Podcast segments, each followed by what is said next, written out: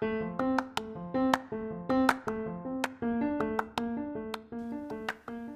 んにちは。サラキャストではサラダのサラダを食べてくれている方々には感謝の気持ちを込めてまだサラダのサラダを食べたことがない方々にはいつかどこかで食べていただけるように祈って体にいい食事や取り組みについてお話をしていきます。今週も先週に引き続きバディトレの藤野さんにいろいろ楽しいお話をお聞きしましたので紹介していきます。お楽しみください。そうだからなんかお温野菜というかサラダの定義って多分一般的には葉物のあのドレッシングかけて食べるみたいな。でそれがまあ根菜なのか葉物なのか、えーチキンが入ってるのかで多分競合いろいろやってると思っていて、いやなんかサラダの定義温野菜とか、えー、といわゆる惣菜みたいなものに野菜メインの惣菜をサラダという定義にもしずらして、えーなんかそれをこう忙しいなんだろう共ば共働き一番分かりやすいのはもう渋谷区港区の共働き世帯に対して、えー、と1日のさなんか 350g とかその摂取量に対してちゃんとこう1週間でそれぞれ摂取できるみたいな C 向けのサービスとかだったらなんかすぐピンとくる。そうなんかね最近やろうとしてたのがさ、まあ、サラダのまさに定義うん。なんですけどあのカリフラワーライスが、はいはい。えーなんかキッチンの冷蔵庫に眠ってたんですよ。前にねサラダに使ったことがあって。で改めてその主食の置き換えみたいなイメージで、うん。カリフラワーライス使ってみようかなっていうふうに思ってたんですけどカレーいけるなとまあココイチやってるしね。カレーのご飯がカリフラワーライスになったとしてそれを別にサラダって呼んでもいいんじゃないかっていう。あああなるほど。のそそんぐらいねサラダってまあ一般的に曖昧じゃないですか。定義。あそういう意味では俺週5サラダ食ってんだって言ってんだけど カレー食ったりチキン食ったり葉物食ったりあとは健康的なそうねあの温野菜3つぐらいにうん。米、あとはなんかに むしろ肉の方が多いやんけっていうサラダとかも作って、だってサラダチキンって言ってるんですよ。あれだってそれ鶏の胸肉がマリネされたのが蒸されただけでしょ。あでも僕ねあのなんかメンターと話しててビジネスで、うん。なんかアスケンとかあの食事記録にサラダって入れてサラダチキンまあサラダって例えばこうサラダチキン入れるじゃん。あこれサラダじゃねえか。話をねしてた。サラダチキン。なんかボケツッコミがサラダチキンをサラダって言わねえだろバカみたいな、いよいよサラダって何何何を指してるのか分かんなくなるじゃないですか。うん、だからちょっとその作り置きを推奨する？それは面白い。サラダの作り置きビジネスじゃん、え？うん。サラダなんて作り置きできないっしょみたいな。鮮度がみたいな。うんうんそのなんか明らかに温度管理と水分調整が、えー、と鮮度のバロメーターだと多分サラダ業者は思うと思うんですけどいや逆に温野菜とかにした瞬間冷凍できるし、うん。いや1週間持つサラダですよって堂々と言えるじゃないですか、それいいとこつきますね。はい、まあなぜなら僕は筋トレしてるからです。すごい。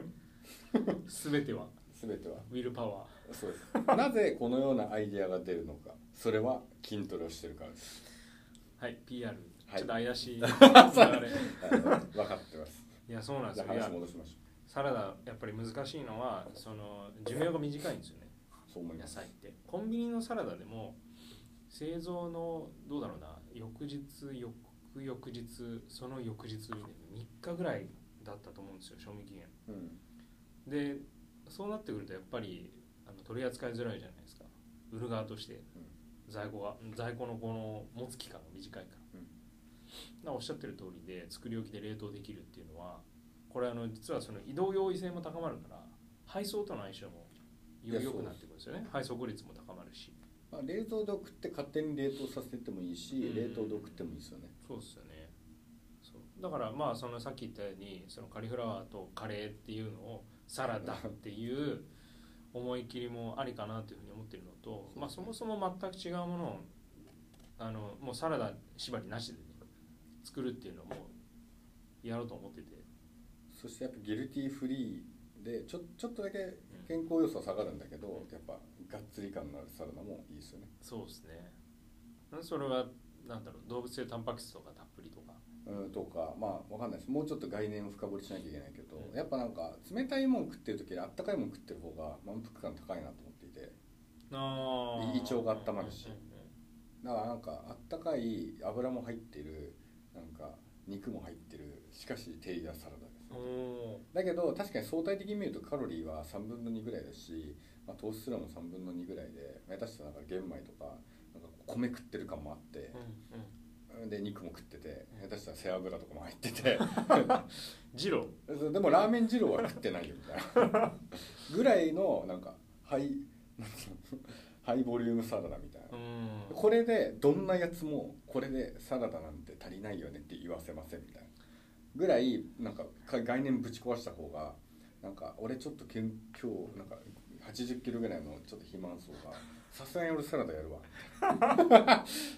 ぐらいの方がなんかちゃんと社会にフィットしてるというか。確かに。なんかいやそそれでもうビーガンが切れるぐらいのプロダクトにしたい。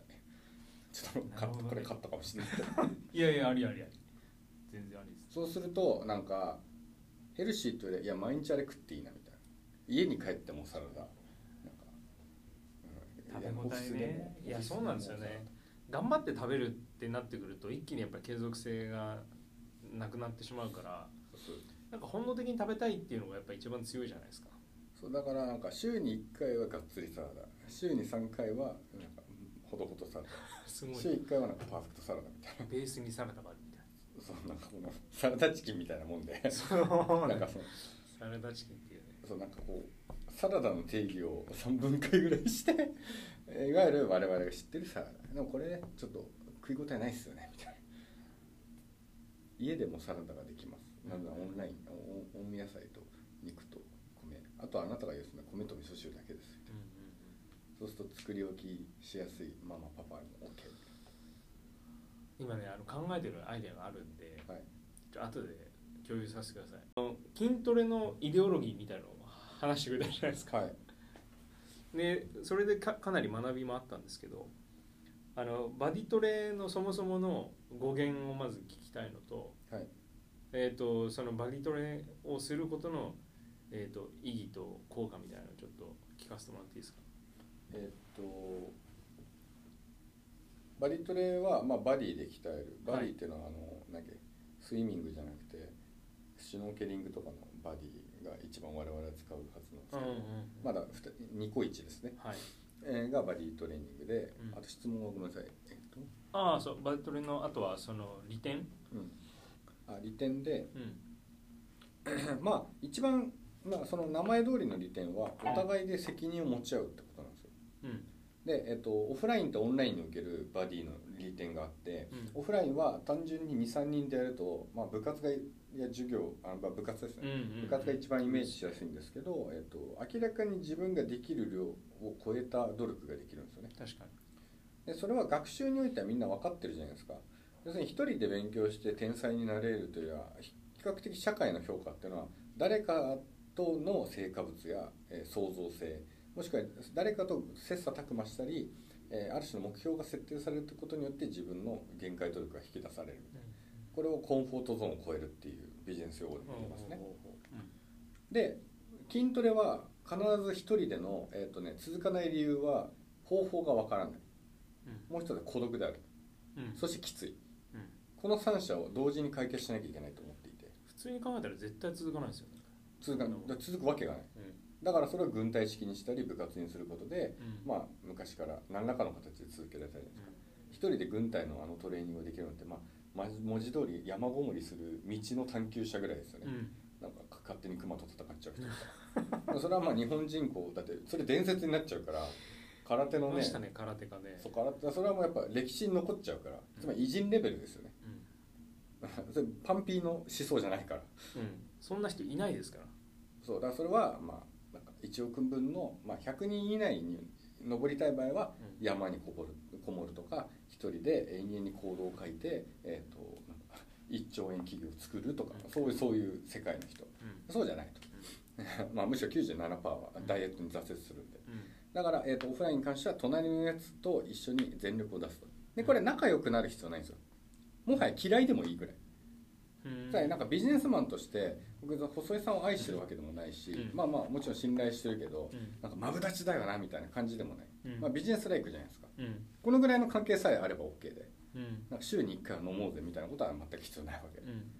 だからまあ言うたって成人し成人した社会人なのでなんかまあ一緒にやりましょうねっていう共鳴さえしとけば OK、うんだから週5毎日寝食を共にしなくても OK なわけですね。うん。これオフラインの効果。うん。でオンラインに関しては、えっと、目標とかを可視化させたりとか、うん。お互いで達成し合うことに対して共有する、うん。えーっていうことがえー挙げられますね。うん。つまり日々の習慣の共有。そしてお互いの、まあ、ある種こう同じ空間の共有。うん。この2つを定期的に繰り返すことによってうん。限界と習慣を作る。あ限界を超えてかつ習日々のデイリーの習慣を作るうんこれがまあパーソナルトレーニングだと、えー習慣をまだしつこく言えばいいんですけどうん。さっき伝えたようにコストがめっちゃ高い。うん。だからサステナブルじゃないそもそも。えーっと今言っもてるコストっていうのは例えばライズアップのトレーナーみたいな人のこと言ってます。うそうです。ん。15万とかでいいですよ。15万出してます。うん。えーっと15万は逆に余計いい意味でえーっと2ヶ月3ヶ月で勝負をかける金額だからこそうん。習慣じゃなくて一つのチャレンジみたいな感じになるわけですね。うん。なんか TOEFL の試験受けるとかです。うん。 TOEFL の試験一生勉強しましょうねっていう提案がそもそもないじゃないですか。ないですね。受験勉強と一緒ですね。うん。だから、えっと、それは成立するんですよ。うん。そうじゃなくてあの習慣っていうのは半年か1年以上じゃないとつく作れないんでうん。原理として。うん。だから、えっと、緩くしかし習慣をオフオンラインベースでもガンガン続けていくことをバディで今やってるんですよ。うん。一番分かりやすいのは細井さんが誰かと一緒に入った場合入会をした場合、うん。あなたたちで競わせるってこともやりますね。自分の達成をそれぞれ目標を決めた上であなたが何回達成したかっていうことを決めます。逆に言うと体重の比較とかはしないです。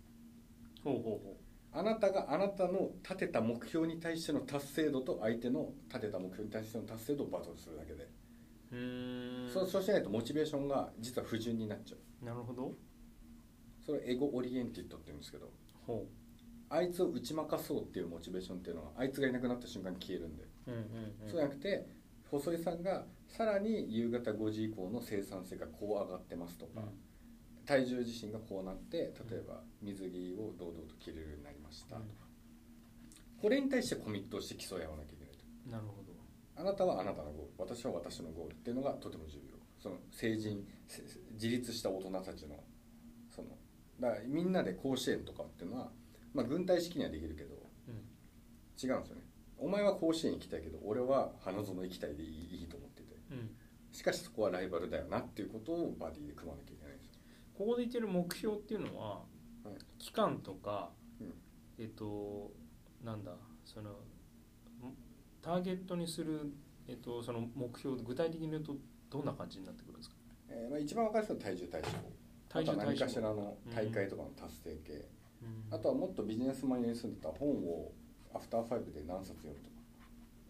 それも含まれてるんですか？はい、だってそれはエネルギーが余ってるということを証明することになるか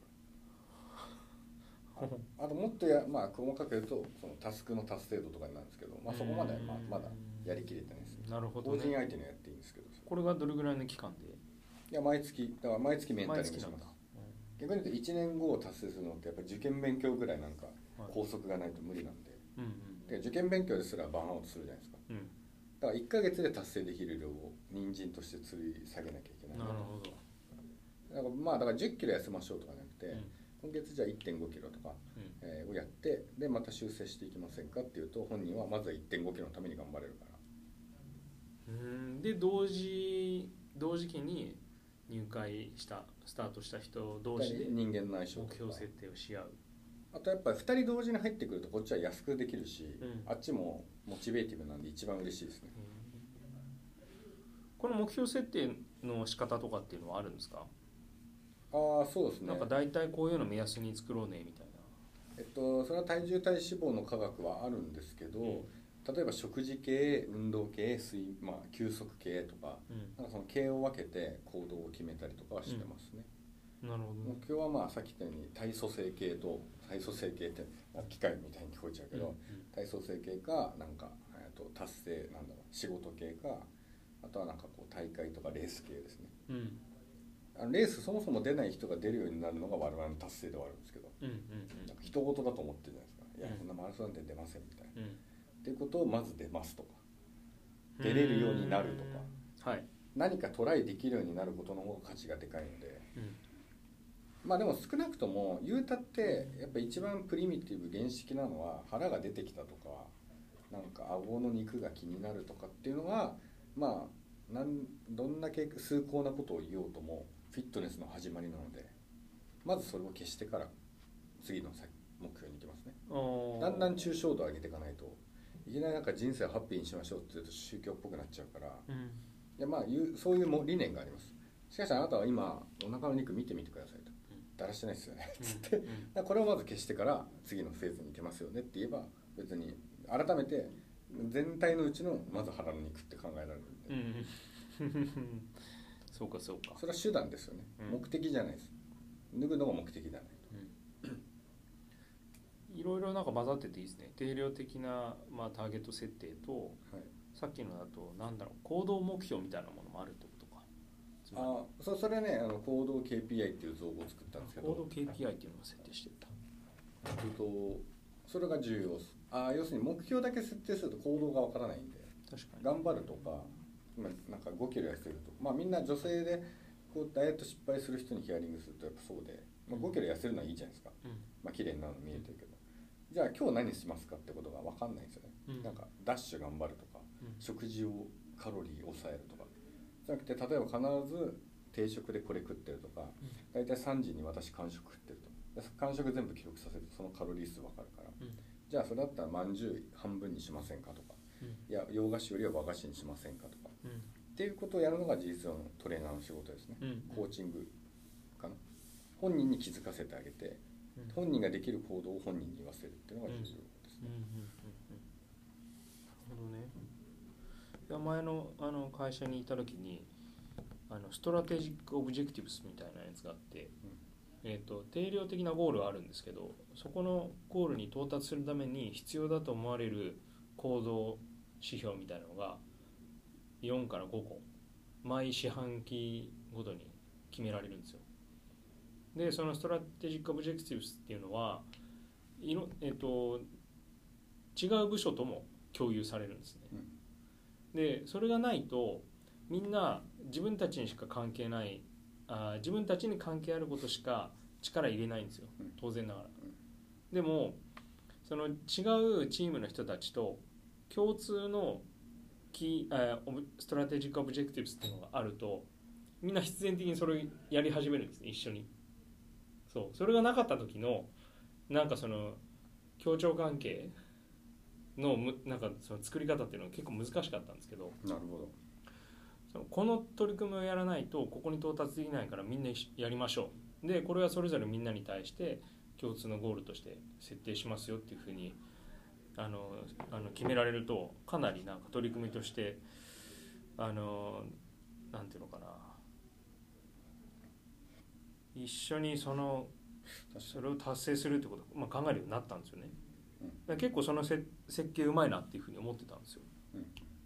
だからまあこれはでもそもそもねそのみんなそのゴールも設定しの仕方とかゴールがそもそも違ったりすると思うのであれなんですけど共通の行動目標を持つとかっていうのは結構面白いなっていうふうに話聞いてて思いましたね。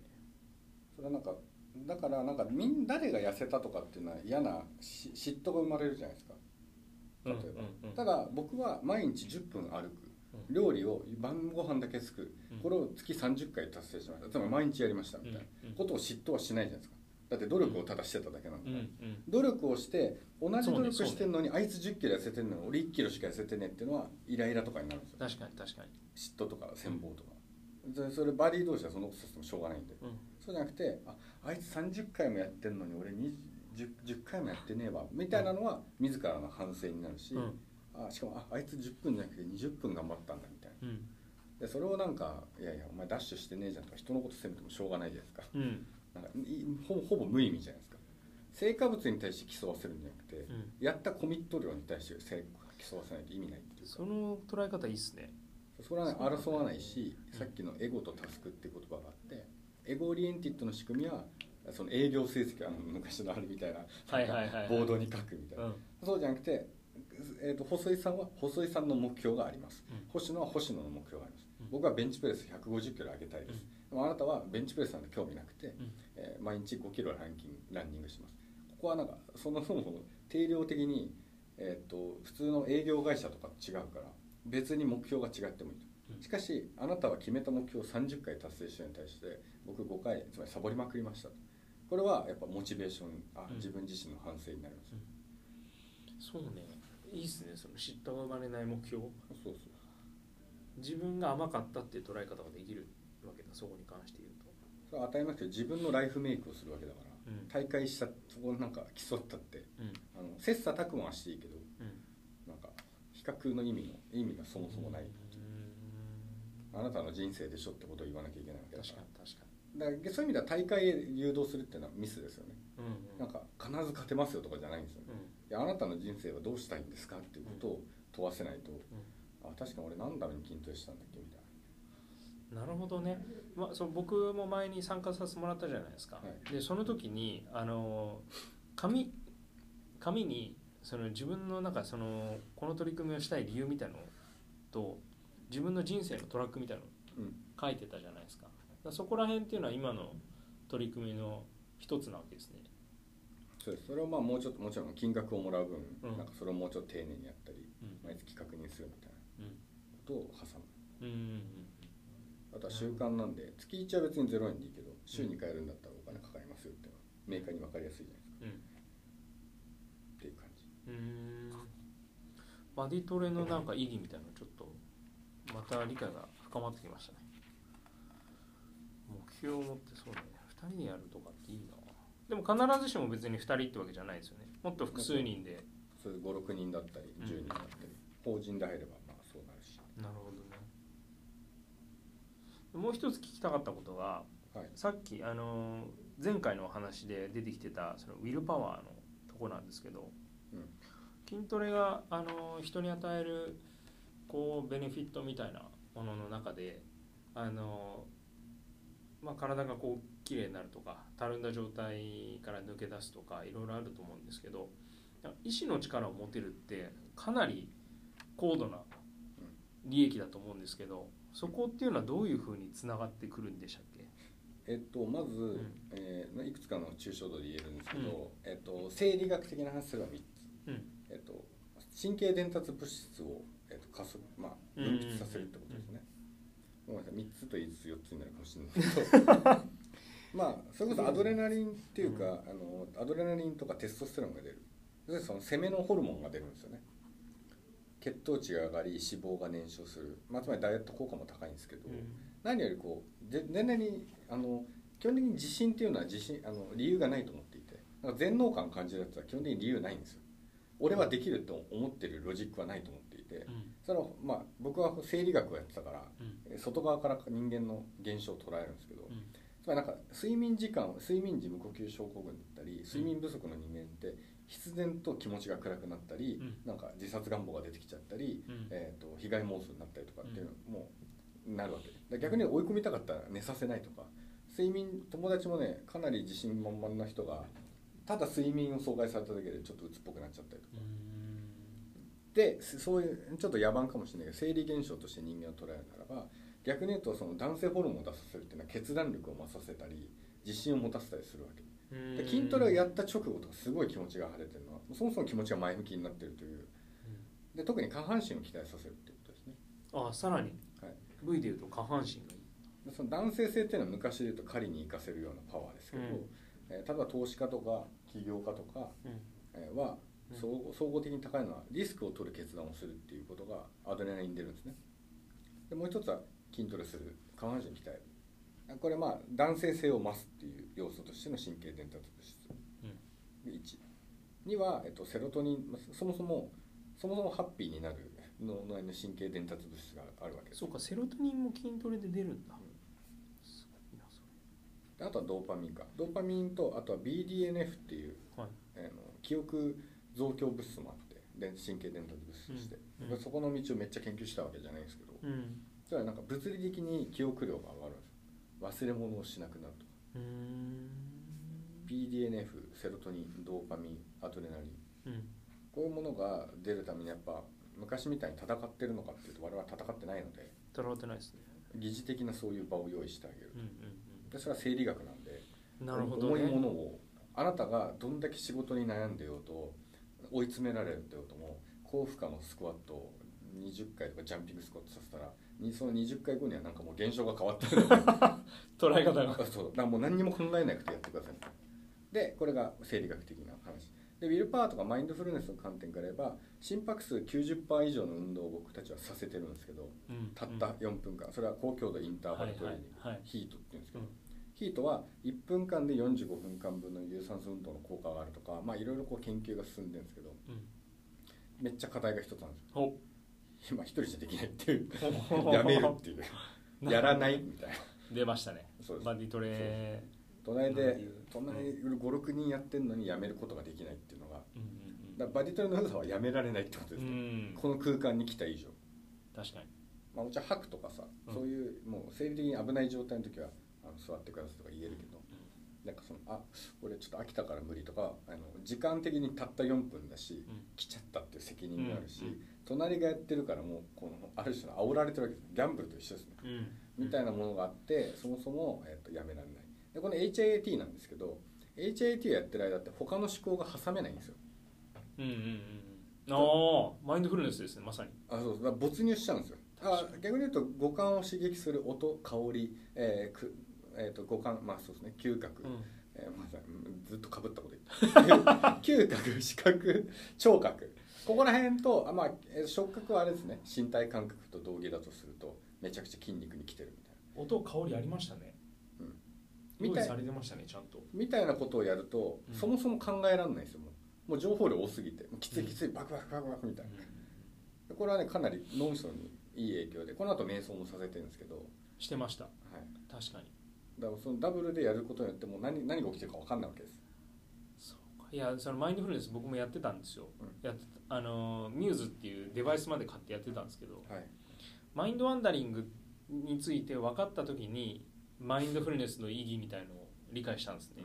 で NHK のあの特集でやっててそれ見たりしてたんですけど結局その過去に対しての後悔未来に対しての不安を行ったり来たりして脳が疲弊するあとはストレス感じるマインドが疲れるみたいなのがあってこのマインドワンダリングをなくすために今に集中するっていうのがマインドフルネスの一つの考え方だったんですよ。だからその目的っていうのは完全に達成できてるんですよ筋トレで。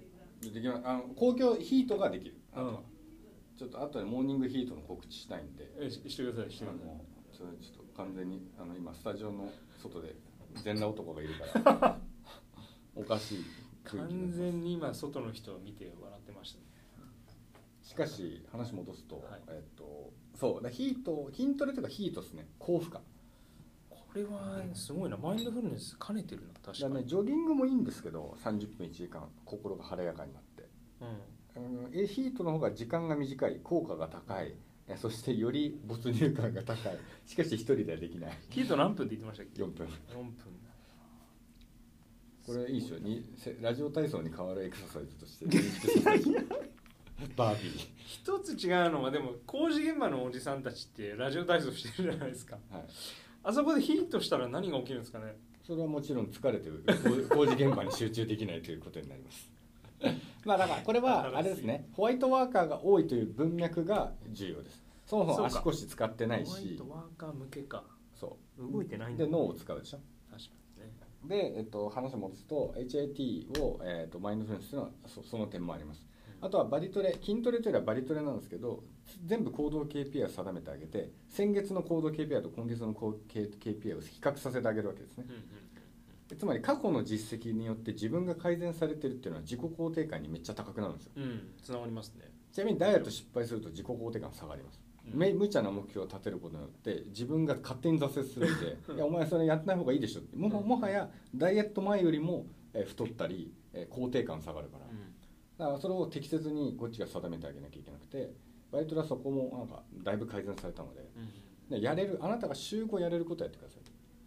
で逆に言うと週2回は好きなもの食ってくださいっていうのがうん。ライフメイクによっては重要ですチートデイみたいなやつですね。そうそう。生理学的には週2回も食っちゃいけないんだけど、うんうんさっき週5回1キロ痩せてあのもう最大ね。うん。週2回食って300キロ太る。っあ 300g 太る。うん。で,、まあ、でもマイナス 700g 痩せていくんだったらよくない？みたいな。うん。だってあなたは長期やるって言ったでしょ。2ヶ月で痩せなきゃいけないんだったらいやもうもうサラダ食ってろみたいな、うん。サラダチキン食ってろって言えるけど、じゃなくて1年でやるっつってんだったから週12の脳も使わないのんびりしたい時にうん。家族やなんか食いたいもんをがっつり食ってもいいでしょってこっちが許してあげないと、うん。勝手に本人が責め始めるから。そうね。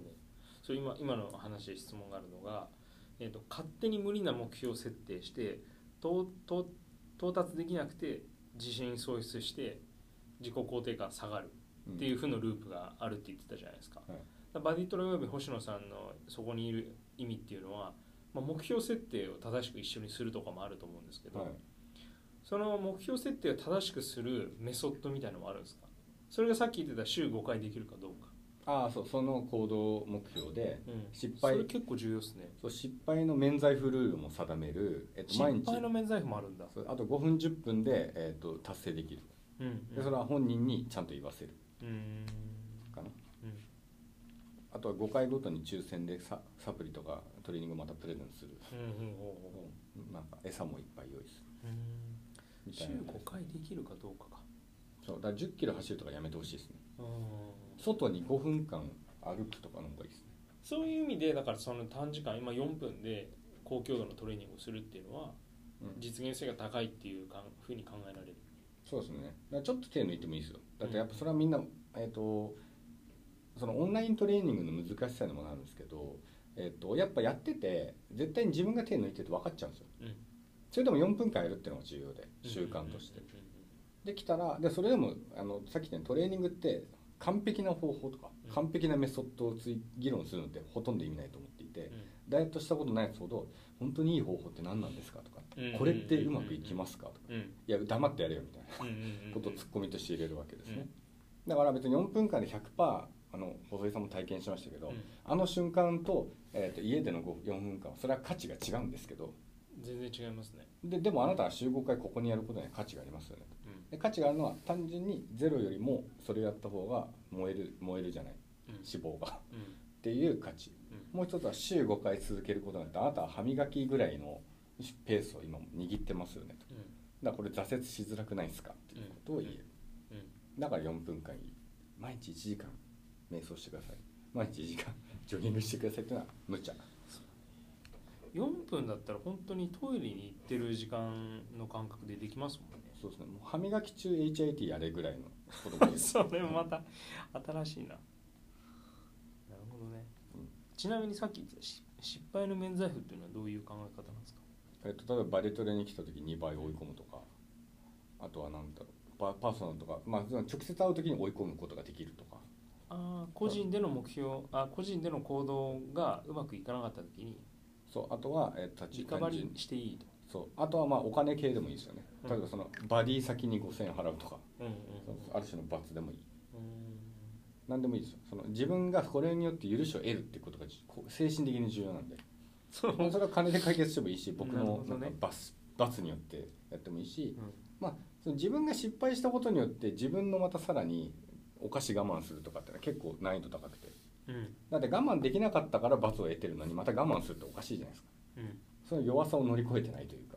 うんそれだったらなんかじゃあ細井さんさっきの飲み会での飲飲んじゃいけないビールを10杯飲みましたよね、じゃあその分カロリーバービー乗せてやりましょうね。とか言えばヒーとか言いながら別に。じゃあじゃあこれでもチャラって言えるじゃないですか。うんうんこれなんかある種のハラスメントって永遠に許さない構造にいいさせたりすると、やっぱ人鬱になっちゃったりす確るけど。だかかに。確かにらなんかずっと過去を責めちゃうじゃないですか。うん。あ飲んじゃったもう私ダメだとかうんさ、いやそうなんですけどじゃあ次回来てください。いつ来ますか。あ明後日ですね。じゃあ明後日追い込みますね。うん。これでチャレンジしましょうって言って。うん。でおしまいにすればいいいい面白い。エンタメ要素はありますね。でこれは確かにマインドフルネス的だなと思いました。つまり過去を断ち切ってやらないといけないから。うん別にあなたが100回ダイエット失敗しようとしてもこの今からやる方に価値がありますよねってことをこっちが態度として示さないと。うんだからもうの飲み会失敗したのいいです。うん。その代わりゴリゴリに追い込みます。うん。でゴリゴリに追い込むっていうなんかずっとあだからお前痩せらんねえんだよってことを言うよりはうん。そっちの方がいいじゃないですか。全く意味ないですからね。今全く意味ない。うんマジで。そこに関しては。なるほどね。なんかいいですね。その、まあ、フィジカルに対しての影響があるっていうイメージが筋トレってあると思うんですけどメンタルの部分でもいろんな意義があるっていうのはすごく話聞いてて、そうですうん、理解できましたね。だからつまり、まあ、こういうロジックを詰めた上で筋トレはビジネスマンにとってめっちゃ必要だなと思うと。うんうん。もちろんダイエットもそうだけど、うん。まあ、今の文脈としては働く都心というかそのバリバリ働きたい人ほど短時間で高強度の筋トレに取り組んだ方がいいなと思いました。うん。うん。理解できましたね。す少しだけちょっと戻って、はい。なんかピンポイントで気になってたところがあるんですけど下半身にフォーカスしてあの、まあ、筋トレするはい。っていうのがえっ、となんだろう、まあ、伝達物質の生成につながるとか、うん。えーっていう話が少しあったと思うんですけど、下半身で言ってるのは大腿の部分とか。まあ、大臀筋大腿あとはスクワットすると腹筋も背筋も鍛えられますねああなるほどあとは肩三三頭筋。ふくらはぎ。うん。でふくらはぎを鍛えた方がいいのはふくらはぎ単体で鍛えることは僕はあんまりピンときてないですけど、心臓第二の心臓と言われていて。ふくらはぎ。そうです。つまりなんか基本的に下半身鍛えると位置エネルギー変わるじゃないですか、まあ、スクワットを考えてもらえば分かるんですけど、うんうんそうすると心臓がガシガシ動くし下半身動くから血流が単純にめっちゃ回るんですよね。うんうん。だから脳内の血流もこうこうリフレッシュされるじゃないですか、なるほどね。うんすごいシンプルな話です、うんうん。エネルギー量がそもそもでかいっていう。そうか。その大きい筋肉がたくさんあるってことですね。下半身。になるほどね。うんこれはすごく面白いな。結構そのまあお取引先の方とかも聞いてくださってると思うのでオフィスワーカーの人たちっていうのはあのまあお聞きになってるんですよなるほど。だからそういう意味でパフォーマンスと筋トレがつながるっていうのはちょっと捉え方うん。が今までと全く変わってくると思うので結構な学びがあったと思います。ありがとうございます。ざっくりとそうですねお聞きしたいことってなんかあのいろいろあっち行ったりこっち行ったりしながらお聞きしたんですけどもう一つなんかお話しされたいって言ってたことってありましたよね。ああそうなんかやっぱり僕自身もこれあの日々悩んでるんですけど、うん。なんかやっぱオフラインだと限界があるんですけどオンラインだと責任取り合えないなっていうのがあってうん。まあバリトレのお客さんにモーニングヒートクラブっていう MHC をやろうと思っていてはい。だからまあ僕が直接関係した人に毎朝7時半なのか8時なのかをやろうと思っていてうん。今僕月1のミートアップもやってるしバリトレの体験もできるしもちろんバリトレという本サービスもあるじゃないですか別に課金ポイントもあるし別にタダでも関われるんですけど、いやこうなった時に直接会うタイミングがあるという前提のもとオンラインでやるのは意味があるなと思っていてうん。オンラインだけでやりましょうっていうほど人は意識が固くないので、うんまあ、じゃなきゃ僕はこの日本からてか世界から生活習慣病消滅してるしうコロナがちゃんと隔離だってうまくいってるはずなのでんいやいや本当そうですよね。にもかかわらず外出るなみたいな、うん。まあ、みたいなことをやっぱ人間社会ってかん全然その合理じゃないんでうんだからやっぱあくまでもたまに会いましょうねという前提のもとに Zoom でたった10分間だけ「あのおはよう、うん。はいバービー」っていう、なんか「おはようバービー」朝からバービーやるんだ。おはよう天バービーっていうなんかちょっとちなみにちょっとだけバービーについての説明してもらっていいですか？バービーはかがんではい。足を伸ばして、またこう戻してジャンプしてタッチするっていう、なるほど。まあ日本の家屋じゃできない動きなんですけど。そうですよねだからそれはスクワットでもいいし腕立て伏せでもいいんですけど要するに4分間ガチの運動するっていうだけです。うん。でそうすると明らかにみんな脳がリフレッシュするんでうんうん僕があと煽る。うん。うんてかまああの重要なのは僕が上からやってんじゃないですよ。あの筋トレの話でも触れましたけど僕が一番早起きできないしうん。僕が一番サボるんですよ。だからこれはツイッターやフェイスブックやらで僕がただただ、まあ、まず1ヶ月。30 30days チャレンジを、まあ、4月始まり前後ぐらいからやってなんかステークホルダーの人とか、まあ、単純にこうみんな仲いい人とかが確かにまあ7時半起きるかみたいな。まあ週5は絶対やんないけど週2はやっていいなみたいな。それだけでも効果高いじゃないですか。うんっていうのをなんか僕自身の戒めとしてやるっていう。うでなんかツイッターで寝坊してたらなんか怒られるみたいな。細井さんあれ？お嬢さんお嬢さんまだ布団っすか？みたいなってなんか言われてその緊張感と責任感が。でその緊張感責任感重要ですね。適度な。大事ですでも別に僕10分だけだから7時半から10分やって40分あ終わったっつって寝たかったら寝ればいいし。うん僕別に会社やってるからなんか最悪寝れるし。うん。うんまあもしくは前日こう夜更かししなくなるし。そうなんですよね。それもありますよね。サラダも4時うん。朝4時稼働と聞いたので。いや本当に4時台に起きてますからね。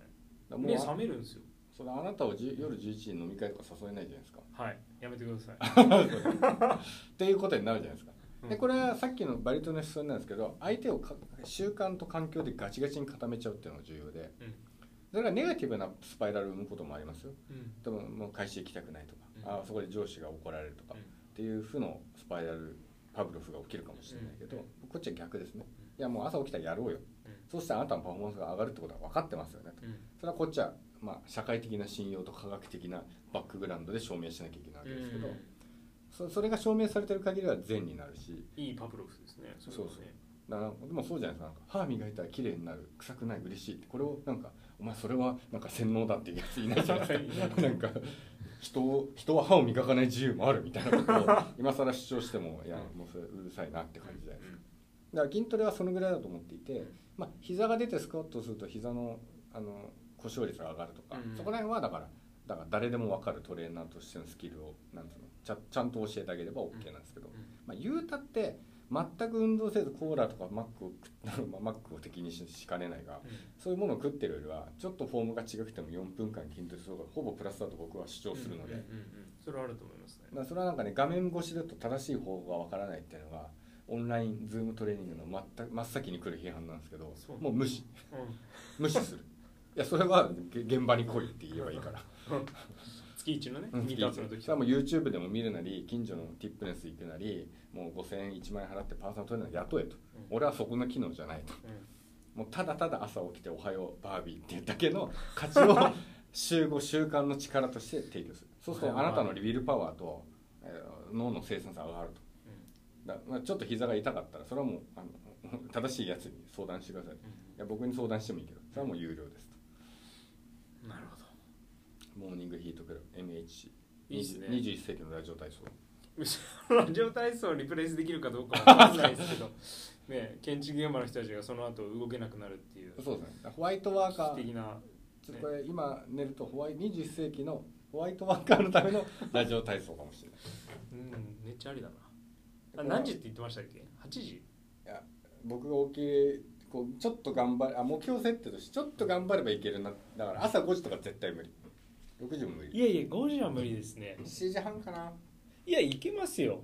本当？うん。いやだってさその何時に起きるかどうかだってさっきのバディバディトレの理念から言ったら、みんなが6時半に起きて待機してるっていうイメージを持って寝ると緊張感持って寝るからこう目覚めますよ。うん、それがやっぱねないんですよ僕。比較的夜の仕事あだからだからやんなきゃいけないなと思って。僕これやらない理由をねいやいやそう。今述べるのがあの本質じゃないんで、うん。あとは細井さんがリツイートしてくれたり「あのうん。おい星野起きろよ」って言ってくれると。全然やりますよ。いや。僕がなんか4時台に起きれてるのはまさにそこだから。そうでサラダが4時。筋トレ7時。な謎の標語が。半端ない。起きないとビジネス成り立たないっていうのはもう圧倒的だみんなそうじゃないですか。出社ってそうでしょ、うん。金じじゃゃああまさにまさに。ジョブ金。だそれぐらいのなんか価値価値とかイメージを持てるといいですよね、そうだ僕もね鍛えるってこと創造的なこと以外は全部ガチガチに縛ってほしいんですよね。なんかもっと時間とキャッシュが余ったらうん全てのこと決めてほしいし。あのき俺もトレーナーつけたいなと思ってて最近は。細野さんここに来てください。っつって「あすみません行きます」って。何してんすか？あそう。あはい来ないとダメじゃないですか。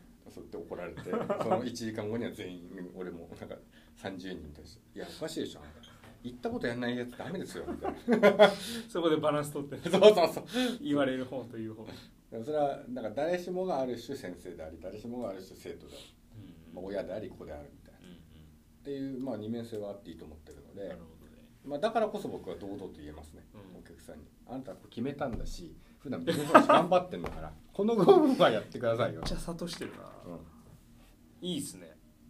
モーニング MHC えこれが、えー、といつから始まるんですか？三あの4月1日僕引っ越しするんで多分はい。2日か、もしくはじゃあそのサボこの日は休みますって言った上で3月最終週29ぐらいからおーおーおーそれまで早起き習慣つけないと死ぬ。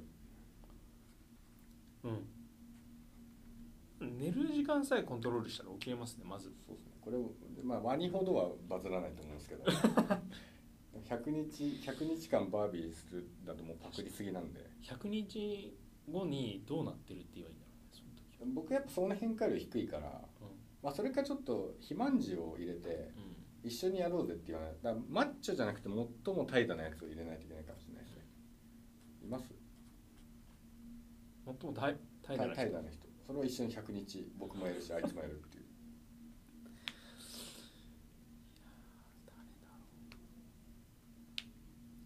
いるかなそんなにいないでしょ僕怠惰ですっていう人。今ちょっと探しておりますわ。うん。いいっすね。うん。面白い。いやすごかった。筋トレ奥深いわ。でしょ？これ聞いてやらないっていう選択肢を選ぶ人いないんじゃないですか？そうそうでしょ。もうやらない人はなんかね。まあぜ銭をドブにしてるのもんです。よ その捉え方もね新しいしありがとうございました。ありがとうございました。面白い。この収録の様子はですねあの後で写真に撮ってこれも Twitter とか Facebook で上げておくんで。わかりました。ど 今 T シャツ着ちゃったんですけどもう一回脱いでもらって撮ります。どんな感じで収録してたかあのお楽しみにしてください。はいということで面白い話ありがとうございました。はい。どうも